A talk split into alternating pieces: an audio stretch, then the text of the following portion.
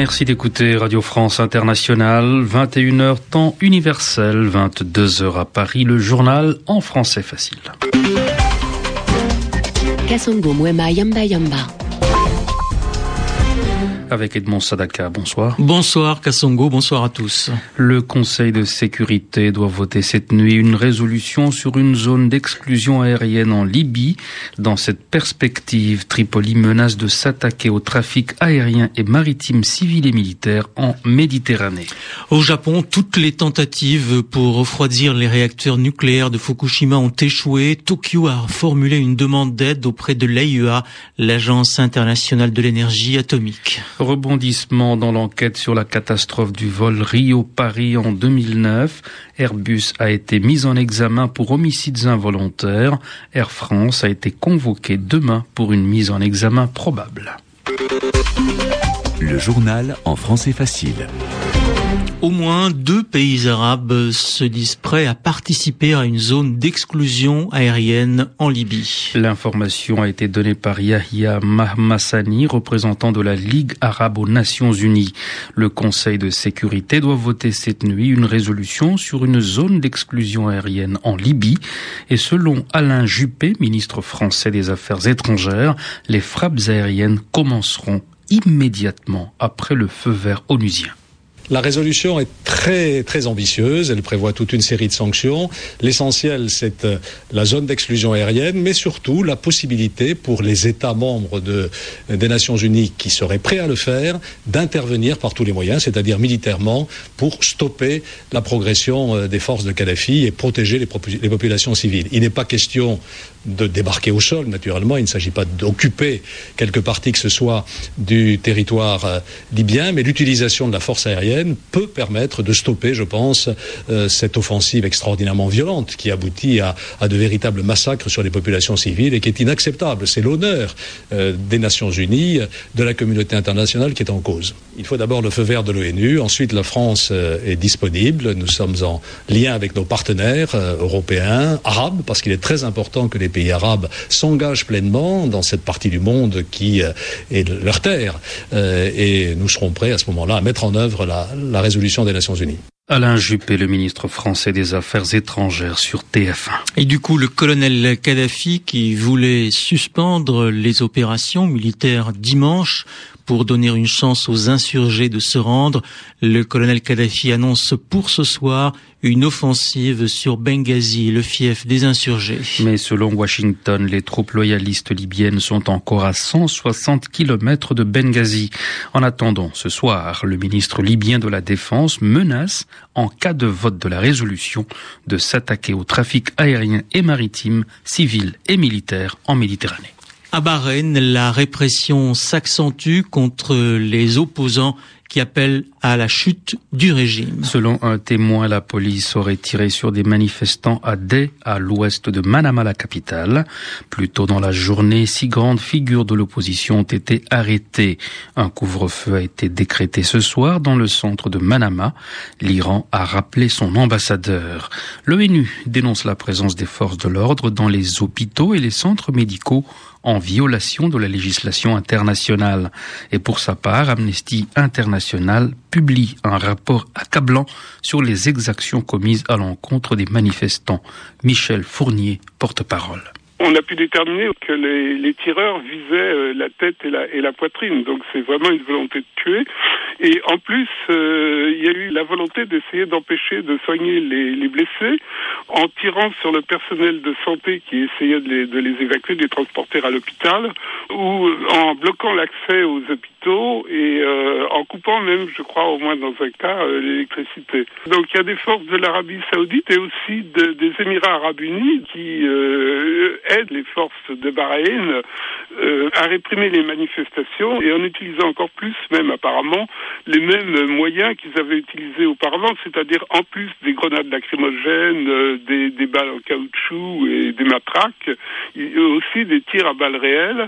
Et là aussi, il y a des poursuites du personnel de santé, donc des tirs contre le personnel de santé, des tirs contre les ambulances, et euh, on essaie aussi d'empêcher l'accès aux, aux, hôpitaux. Donc toutes ces méthodes de répression qu'on avait vues déjà utilisées en février sont utilisées, mais avec encore plus d'ampleur euh, actuellement par les troupes aussi bien bahreïnites que saoudiennes ou euh, émiraties. Michel Fournier, porte-parole d'Amnesty International avec Georges Abou. Sur le continent africain, en Côte d'Ivoire, au moins dix personnes tuées aujourd'hui dans le quartier d'Abobo, dans le nord d'Abidjan, et ceci après des tirs à l'arme lourde. Depuis la mi-février, ce quartier réputé proche la Draman Ouattara, le président élu de Côte d'Ivoire, est le théâtre d'affrontements entre insurgés et forces de défense fidèles au président sortant, Laurent Gbagbo. Les affrontements se sont d'ailleurs étendus ces derniers jours à plusieurs autres quartiers d'Abidjan.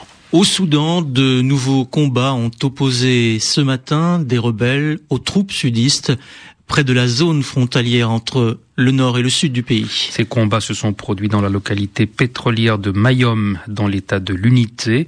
Aucun bilan des victimes n'est disponible. D'autres combats ont également opposé l'armée sudiste à un groupe rebelle dans l'état du Haut-Nil. Situation toujours très préoccupante au Japon où on a tenté aujourd'hui de refroidir les réacteurs nucléaires de la centrale de Fukushima. Et toutes les tentatives ont échoué, ce qui rend la situation très grave pour le japonais Yukiya Amano. Le directeur de l'AIEA, Agence internationale de l'énergie atomique, est attendu au Japon. Tokyo a en effet formulé une demande d'aide auprès de son agence. Et face au risque nucléaire en perspective, plusieurs pays ont appelé leurs ressortissants à quitter le Japon. Le Pentagone a autorisé les familles des militaires américains et des employés civils du département de la défense basé à Honshu, principale île du Japon, à quitter le pays. La France a affrété deux avions en plus des vols réguliers. Je vous propose d'écouter Florence Allé Otsuki, une Française résidente à Sendai. Évidemment que ça m'inquiète, mais euh, là, moi, avec les obligations de mon mari, et la vie ici, il y a, il y a ma belle-mère aussi qui est toute seule en bas. Je, je vois vraiment pas très bien comment on pourrait faire. Donc, la seule chose que je fais pour l'instant, c'est de prier pour qu'ils arrivent à arrêter ces trucs nucléaires, quoi. Est-ce qu'il y a un phénomène d'exode? Alors, l'exode, c'est surtout les Français. Là, je vois sur Facebook, etc., les Français que je connais au Japon, il y en a vraiment beaucoup. Ça, ça me surprend même à quel point euh, tout le monde fiche le camp. Mais par contre, je connais deux autres Françaises dans le département qui sont exactement de mon avis. On peut pas s'en aller comme ça, c'est pas possible. On a notre mari, même s'il propose d'évacuer la famille, c'est qu'est-ce qu'on ferait? Je vois pas très bien comment on pourrait partir tout de suite. Florence Aleotsuki, une Française de Sendai jointe par, jointe par Nicolas Repère. Vladimir Poutine se rendra samedi sur l'île de Sakhaline, dans l'extrême-orient russe, près du Japon. Le Premier ministre russe visitera Yuzhno-Sakhalinsk, la principale ville de cette île russe, qui est située à 1000 km du, de la centrale de Fukushima. Nouveau rebondissement dans l'enquête sur la catastrophe du vol Rio-Paris en 2009. Le constructeur aéronautique européen Airbus a été mis en examen ce jeudi à Paris pour homicides involontaires. Christine Zibert. Lors d'une audition au palais de justice de Paris, la juge d'instruction Sylvie Zimmermann a notifié cette mesure à Thomas Enders, président exécutif d'Airbus. À l'issue de la convocation, Thomas Enders a fait part de sa désapprobation. Selon lui, cette mise en examen est prématurée. La mise en examen d'Airbus est la première dans l'enquête. Air France est pour sa part convoquée ce vendredi. La compagnie aérienne pourrait aussi être mise en examen.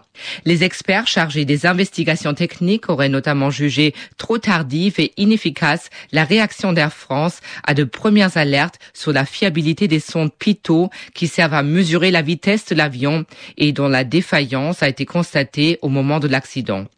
De nouvelles recherches en mer de l'épave de l'Airbus sont prévues à partir du 20 mars sur une nouvelle zone d'environ 10 000 km carrés. Ce sera la quatrième phase de recherche de l'avion accidenté et de ses boîtes noires.